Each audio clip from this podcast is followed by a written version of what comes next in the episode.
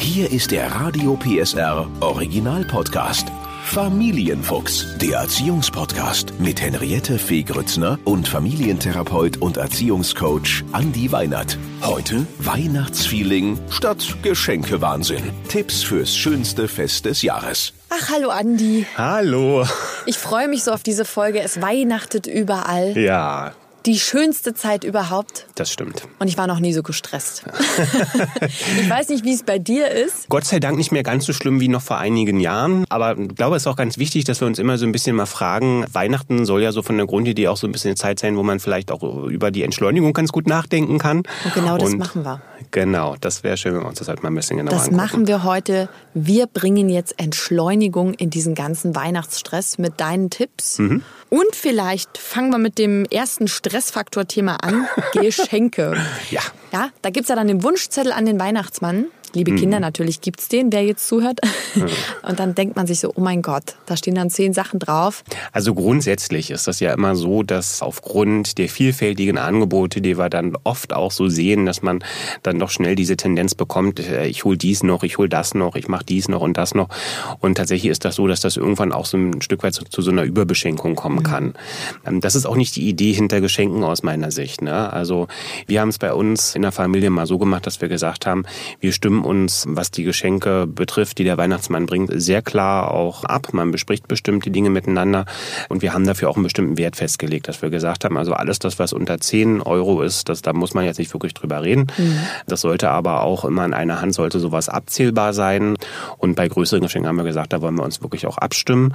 Das macht auch wirklich mehr Sinn, wenn ein Kind tatsächlich drei Geschenke bekommt, die es dann parallel nebeneinander auch ausprobieren kann, weil tatsächlich ist das auch so, wenn man mit den Kindern mal ganz klar spricht, jeder Wunschzettel an den Weihnachtsmann, da ist die Reihenfolge oft auch eine Rangfolge. Das ist also das, was ganz oben steht, auch das ist, was die Kinder am liebsten vom Weihnachtsmann geschenkt bekommen möchten.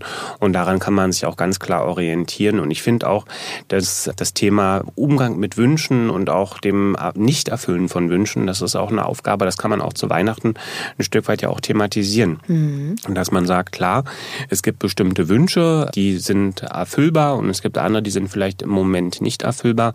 Und die Idee auch zu bekommen, dass es manchmal eben auch gar nicht schlimm ist, auf eine bestimmte Sache länger zu warten, das ist, glaube ich, auch eine schöne Aufgabe, weil das wissen wir aus der Glücksforschung, dass umso mehr man auch dafür tun muss, ein bestimmtes Ziel zu erreichen, desto stärker ist dann auch die damit verbundene Freude und der Moment des Glückes auch. Gibt es trotzdem sowas wie eine Art Faustregel? Was weiß ich, äh, fünf Jahre, fünf Geschenke oder was würdest du sagen? Also ich würde erstmal nicht sagen, ähm, dass das jetzt, umso älter das Kind wird, desto mehr Geschenke muss es irgendwie geben, sondern grundsätzlich denke ich in dieser Weihnachtszeit, in der sowieso viel Stress auch auf uns auch drauf ist, dass man sich selber ein klares Ziel setzt und das auch in der Familie besprochen hat, wie viele Geschenke empfindet man als sinnvoll. Weniger ist da oft mehr, kann ich nur sagen. Und so kann ja auch Bescherung organisiert sein, dass man sagt, okay, heute gibt's beispielsweise zwei Geschenke ne, und die anderen Geschenke, da gucken wir mal, die können wir ja auch noch morgen beispielsweise aufmachen. Das führt auch dazu, dass man, wenn man bestimmte Geschenke, wenn sie ausgepackt wurde, die vielleicht auch erstmal noch mal ein Stück weit zurücknimmt und sagt, die biete ich dann vielleicht am 27. oder am 28. zwischen den einzelnen Feiertagen auch an, bietet dann auch die Möglichkeit, dass das Kind auch wirklich sich auf die einzelnen neuen Sachen auch wirklich einlassen kann. Weil Denn es ist ja wirklich so, ne, wenn da zehn Geschenke liegen, das weiß ja gar nicht, womit es dann Anfangen äh, soll. anfangen soll und spielen soll und ist eigentlich äh, völlig überfordert. Und zehn finde ich, wie gesagt, wirklich auch zu viel. Zehn, Ja. zehn sollte, also egal in welchem Alter man ist, das ist selbst für einen Erwachsenen ist das zu viel. Wie gesagt, weniger ist oft mehr. Das heißt dann vielleicht doch lieber den Weg gehen, dass man sich mit den eigenen Eltern auch abstimmt, mit den Großeltern abstimmt und auch guckt, dann kauft man lieber etwas, wo man sagt, das ist ein bisschen nachhaltiger und er verzichtet vielleicht an der einen oder anderen Stelle auf ein tolles Spielzeug, was gerade noch im Angebot war, wo ich jetzt sage, das nehme ich jetzt einfach noch irgendwie mit, weil mich eher der Preis überzeugt hat. Jetzt gibt's ja auch die Situation, das Geschenk wird ausgepackt, das Kind ist enttäuscht, genau das wollte es nicht, weil wir vielleicht gedacht haben, oh, das ist aber pädagogisch sinnvoll. Wie gehe ich damit um? Kurzer Tipp? Kurzer Tipp von meiner Seite ist erstmal nicht persönlich nehmen. Die Enttäuschung ist ja dann meistens auf beiden Seiten gegeben. Nicht nur das Kind ist enttäuscht, sondern wir als Eltern sind dann auch oft enttäuscht. Und das ist gar nicht schlimm. Also manch, manchmal denkt man, man ähm, macht jemandem eine Freude und man tut es dann eben nicht. Grundsätzlich schon so, dass man dem Kind auch sagen kann, Mensch, probier das doch nochmal aus. Oder ich merke, du bist jetzt erstmal gerade nicht so begeistert. Für manche Dinge kann ja auch die Begeisterung sich ein bisschen später einstellen, dass man sagen kann, okay, für den Moment ist das Kind jetzt erstmal nicht so begeistert. Und es gibt auch einfach klassisch Geschenke, wo man sagt, da ist die Begeisterung prinzipiell nicht so besonders groß. Also wenn ich jetzt sage, ich schenke dem Kind irgendwie Socken, die müssen vielleicht irgendwie dann auch da sein und die sind vielleicht auch besonders witzig. Na, aber dass jetzt ein Kind wirklich nachhaltig Freude an Socken hat, das ist relativ unwahrscheinlich. Ja. das stimmt. Es sei denn, sie klingeln und blinken, dann wäre das wahrscheinlich doch, doch interessant. Jetzt hat man ja äh, kurz vor der Bescherung, ich weiß nicht, wie es bei dir zu Hause ist, so das Gefühl, die Kinder sind wahnsinnig aufgedreht und überdreht. Wie kann man den Heiligabend ein bisschen vorbereiten, um die durch diese Phase, bis der Weihnachtsmann kommt oder das Christkind, ein bisschen zu beschäftigen? Genau, und da sind wir ganz klassisch beim Thema Beschäftigungsrituale finden. Klar, die Aufregung ist groß, es gibt Geschenke, es ist ein besonderer Tag, der Weihnachtsbaum ist aufgestellt. Ähm, die Kinder merken natürlich auch, dass alles ein bisschen anders ist, die Großeltern kommen und so weiter. Da ist es sehr günstig, denn sich vorher eine Struktur zu überlegen. Mhm. Also das Ganze auch gerne als Tradition. Wir machen es bei uns zu Hause zum Beispiel immer so, dass wir sagen, am Weihnachtstag, am 24. wird auch direkt nochmal wenigstens eine kleine Session gebacken. Mhm. Da machen wir jetzt kein großes Keksebacken oder so, aber einfach, dass Thaddeus da auch nochmal involviert wird, dass der einfach auch weiß, ähm, das sind dann die Kekse, die sind für Oma und Opa an dem Tag, dann für später auch. Und was wir früher auch immer gemacht haben, ist, dass wir gesagt haben, Mensch, wenn der Weihnachtsmann kommt, der freut sich auch immer super über ein kleines Geschenk von dir. Das war dann also ein entsprechendes Ausmalbild für ihn bereitgestellt hatten, hatten wir so zwei, drei Stück immer dazu liegen. Dann haben wir zu ihm gesagt, so das ist sozusagen heute nochmal so die Aufgabe. Kann man ja darüber nachdenken. Man kann ja ähm, auch gemeinsam Weihnachtslieder, Weihnachtsgedichte miteinander nochmal einüben. Das heißt, es gibt ja ganz viele Möglichkeiten, wo man dem Kind auch nochmal sagen kann, hey, guck mal, hier ist jetzt was. Das kann auch dein Beitrag aktiv dazu sein. Ich muss gerade ein bisschen lachen, weil bei uns ist das mal ein bisschen schief gegangen. Ja. Wir hatten auch Kekse gebacken für den Weihnachtsmann direkt. Und der kam dann und der hatte da so ein sehr üppigen Bart. Hm. Da konnte der jetzt nicht so richtig essen. Und die Annabelle war drei Jahre alt und hatte nur beschlossen, dass die Kekse für ihn sind und hat nun gewartet, dass er die isst und wollte sie ihm dann äh, am besten reinschieben. Ne? Hm. So, das war dann also wie, damit dieser ganze Weihnachtszauber nicht auffliegt, dass der Bart ja nur angeklebt ist. Ich sage dir, ich habe geschwitzt dort ja. und habe gedacht, naja, mal gucken, wie wir das irgendwie, wie wir da die Kurve kriegen. Wir haben dann gesagt, wir packen sie ihm ein. Ne? So, ja. dann kann er sie mitnehmen, hat ja noch eine lange Fahrt. Da habe ich kurz auch gedacht, ja, hm, na mal gucken. Hast du einen Tipp für allem, sage ich jetzt mal, für gestresste Mütter ja auch, die ja auch oft auch noch fürs Essen zuständig sind und viele Sachen.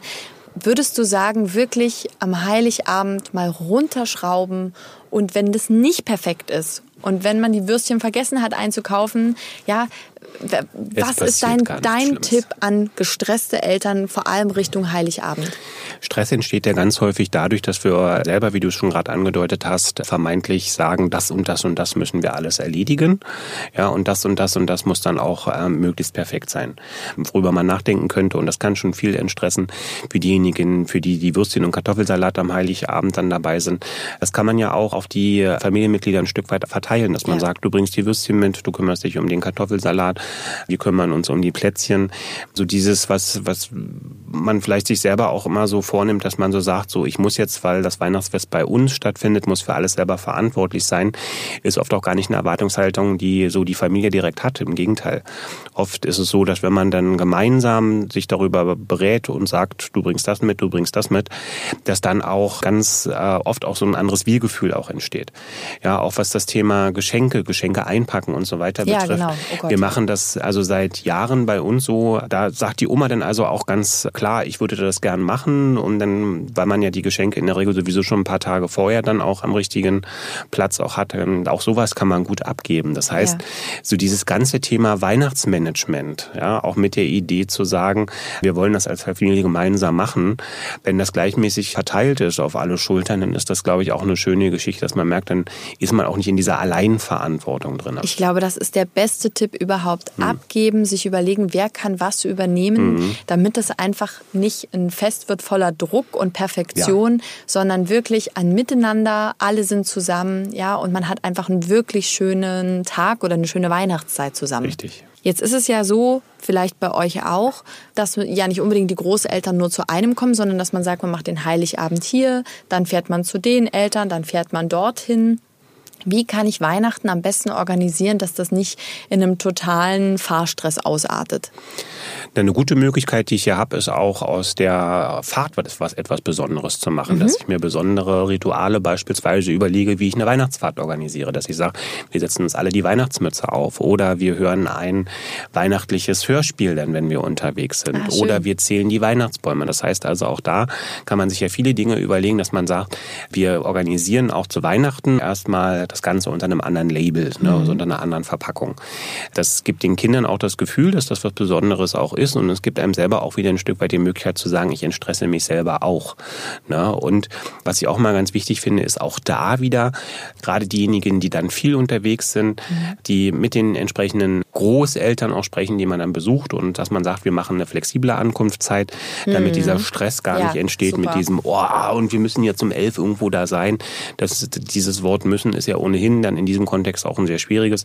Einfach zu sagen, wir kommen da irgendwo so am Vormittag an und auch ganz klar sagt, es ist jetzt nicht notwendig, dass da irgendwie eine Ankunft schon vorbereitet ist oder so. Also, dass man sich selber diesen Zwang zu Pünktlichkeit gerade am Fest auch wegnimmt, weil die Straßen sind bekanntlich auch ja. manchmal ein bisschen voller und dann sitzt man da und dann steigt der Druck durchs Warten und, und das muss gar nicht sein. Und man muss einfach realistisch planen. Ich finde, manche Sachen sind hm. einfach nicht umsetzbar. An die Ostsee fahren zu der einen Oma nach München zum anderen Opa, das ist einfach nicht machbar. Ja. Und vielleicht, Zumindest nicht mit einem guten Gefühl. Nee, und vielleicht muss man, muss man dann auch mal den Mut haben zu sagen, dieses Jahr feiern wir vielleicht nicht bei euch, aber wir kommen dafür nächstes Jahr. Das sind ja auch Möglichkeiten, äh, wo man flexibel sein kann und vielleicht auch was planen kann, oder? Genau, und wenn man sogar die Möglichkeit vielleicht auch hat, das kann nicht bei jedem passen, aber man kann sich ja auch einen Ort in der Mitte vielleicht ah, äh, suchen genau. und dann auch sagen, man verlagert diesen ganzen Weihnachtsstress auch mal tatsächlich in ähm, so eine Idee, dass man einen Gasthof sich irgendwo raussucht oder auch ein Lokal, wo man sich das Essen vielleicht auch mal gut machen lässt.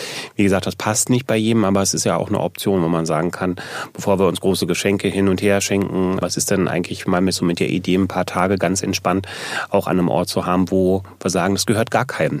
Tolle Idee auch.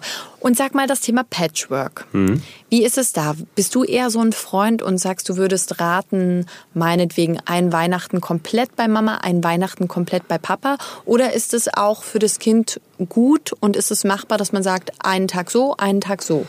Ich glaube, das hängt ganz wesentlich damit zusammen, wie so das Patchwork-Konstrukt insgesamt ist. Ne? Mhm. Also wenn das Patchwork-Konstrukt so ist, dass man gut miteinander sprechen kann, mhm. auch ähm, ähnliche Ideen davon da sind, wie man mit Weihnachten umgehen will, dann ist das aus meiner Sicht auch gar nicht so problematisch, dem Kind anzubieten, dann auch zu wechseln während der Weihnachtszeit.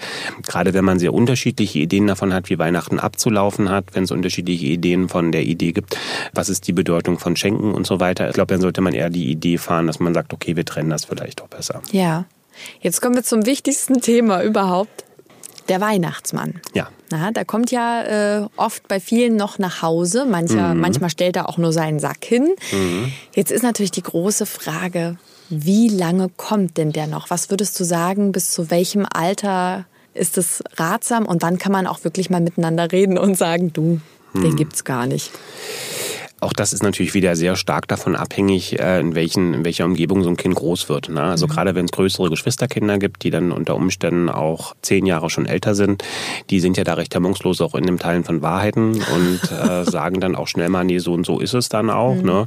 Sodass man in diesem Konstrukt, dass man so sagt, man definiert ein festes Alter, gar nicht so recht entsprechen kann. Sehr oft ist es auch so, dass ich, auch das höre ich, viele Eltern mittlerweile dazu entscheiden zu sagen, das ist gar nicht schlimm, zu sagen, dass es den Weihnachtsmann eben als ein Fantasiewesen gibt. Also mhm. man kann ja dem Kind doch erklären, ja natürlich gibt's den Weihnachtsmann, weil der Weihnachtsmann, der ist erstmal ein Fabelwesen, ein Fantasiewesen, wie, wie man es in vielen anderen Kontexten auch kennt. Gibt aber eben einfach so ein paar Dinge, die sind tatsächlich mit dem Weihnachtsmann verbunden. Mhm. Ja, und dann gibt's andere, die haben vielleicht etwas andere Ursachen. So, ne? Jetzt ist dein Kind ja älter als meins. Mhm. Wie habt ihr das denn gelöst? Wir mussten das gar nicht so genau lösen, weil ich, glaube ich, mit fünf Jahren mal zu meinem Kind gegangen bin und gefragt habe, du sag mal, wie sieht denn das eigentlich aus? Der Weihnachtsmann kommt ja jedes Jahr. Und da wurde mir also ganz klar erklärt, Papa, der Weihnachtsmann, ja, den gibt's, den gibt's bei Coca-Cola. und ich habe ihn so gefragt, na du, aber der kommt doch jetzt hier äh, regelmäßig, ne? Und hat er mir also relativ klar schon erklärt, dass er schon seit zwei Jahren merkt, dass der Weihnachtsmann die gleichen Schuhe anhat wie Opa. Also Ach, ja, also er hat das dann, glaube ich, für uns auch ganz gut mitgemacht. Ne? Und also grundsätzlich ist es ja so, wenn es um die Frage geht, welchen Stellenwert soll der Weihnachtsmann Glaube dann auch haben? Und ich glaube, es geht darum, die kindliche Erlebenswelt, die bietet so viele Möglichkeiten, auch mit Fantasie äh, zu arbeiten. Und ich denke schon, dass man den Kindern das Angebot machen sollte, diesen, diesen magischen Glauben an den Weihnachtsmann an den Osterhasen auch zu haben. Bei uns ist es so, dass die Annabelle jetzt genau an dieser Schwelle ist, der mich hm. wirklich gefragt hat, Mama, gibt es den Weihnachtsmann oder gibt es den nicht? Und dann guckt sie einen an mit diesen großen Augen und dann habe ich totalen Stress bekommen. Ich sage, was sage ich denn jetzt? Ja, nein. Ja. Ist man ehrlich oder erhält man weiterhin äh, dieses Fantasiebild und diesen, diesen Wunsch? Und also ich glaube, wenn so ein Kind fragt, dann würde ich immer den Weg der Ehrlichkeit wählen. Ich ja, habe die also Gegenfrage gestellt. Ich habe gesagt, was glaubst du denn? Ja. Da hat sie gesagt, na, letztes Jahr glaube ich, das war ein verkleideter Mann. Mhm. Ne, das kann nicht der echte gewesen sein, aus den und den Gründen. Und ähm, ich weiß gar nicht, habe ich gesagt, den gibt es nicht? Ich glaube, ich habe ihr gesagt, den gibt es nicht wirklich. Mhm. Man kann ja auch den Weg der Mitte wählen. Man kann ja auch sagen, es gibt ihn nicht so. Ne? Mhm. Also grundsätzlich gibt es ja den Weihnachtsmann als eine Idee. Es ist ja diese, diese Frage kann man ja auf unterschiedlichen Ebenen beantworten. Ne? Also der Weihnachtsmann im Sinne von, da kommt der Mann, der irgendwo wohnt und der bringt ja. die Geschenke quasi mit. Das ist der Teil der Geschichte, der ist vielleicht nicht ganz 100% korrekt abgelaufen. Aber natürlich gibt es den Weihnachtsmann ja in vier verschiedensten Facetten. Ne? Also die grundsätzliche Idee, dass da jemand kommt und äh, Geschenke verteilt und der auch schon fragt, so Mensch, wie ist denn das letzte Jahr so gelaufen? Das, das gibt's ja tatsächlich real. Ne? Aber er hat nicht diesen magischen Wert, den man vielleicht an der einen oder anderen Stelle in der einen oder anderen Geschichte so vorerzählt bekommen hat. Ja, bei uns ist was ganz Erstaunliches passiert, als wir dann darüber geredet haben, dass es ihn eben nicht gibt. Hm. Da hat sie dann trotzdem den Brief an den Weihnachtsmann geschrieben und es ging trotzdem weiter. Aber ich glaube, hm. ähm, es geht jetzt mehr um die Sache an für sich, als dass sie glaubt, dieser Mensch oder dieses Wesen hm. existiert und holt jetzt wirklich den Brief ab. Ja, genau. Das ist äh, und wo ich habe das jetzt einfach ruhen lassen und die, ich glaube, dass die Kinder schon auf einen zukommen, wenn sie da eine Frage haben. Ne? Ich muss nicht als Erwachsener jetzt hingehen hingehen und das nochmal ansprechen? Nee, denke ich nicht. Ne? Also, und gerade wenn sie dann kommen und wenn sie direkt auch fragen, dann hat das ja meistens Ursachen. Diese Ursachen können sein, dass irgendjemand im Umfeld schon erzählt hat, Mensch, den gibt es doch gar nicht und dann sollte man auch durchaus die Rückversicherung haben. Wie gesagt, ich baue immer die Brücke, dass ich sage, man muss die Frage nicht mit Ja oder Nein beantworten, sondern kann sie immer damit beantworten, es gibt ihn anders, als du es vielleicht bisher dachtest. Ich habe die Annabelle nochmal gefragt, aus ihrer Sicht, aus Kindersicht, was bedeutet für Kinder Weihnachten? Für manche Kinder ist schön, dass der Weihnachtsmann kommt und man kann singen und Melodie und man kriegt Geschenke und es gibt Essen und alle Familien sind da. Ich glaube, das ist eigentlich ziemlich auf den Punkt mhm. gebracht und alle sind da. Da ist eigentlich alles, was du jetzt auch aufgezählt hast, ist da dabei. Ja. Der ganze Weihnachtszauber. In diesem Sinne wünschen wir Ihnen frohe, frohe Weihnachten, Weihnachten und eine stressfreie Zeit. Ja, ganz wenig Stress und ganz viel Freude und Licht. Der Podcast rund um Familie, Eltern, Kinder und Erziehung mit Familientherapeut und Erziehungscoach Andi Weinert. Alle Folgen hören Sie in der Mehr PSR App und überall, wo es Podcasts gibt. Familienfuchs, ein Radio PSR Original Podcast.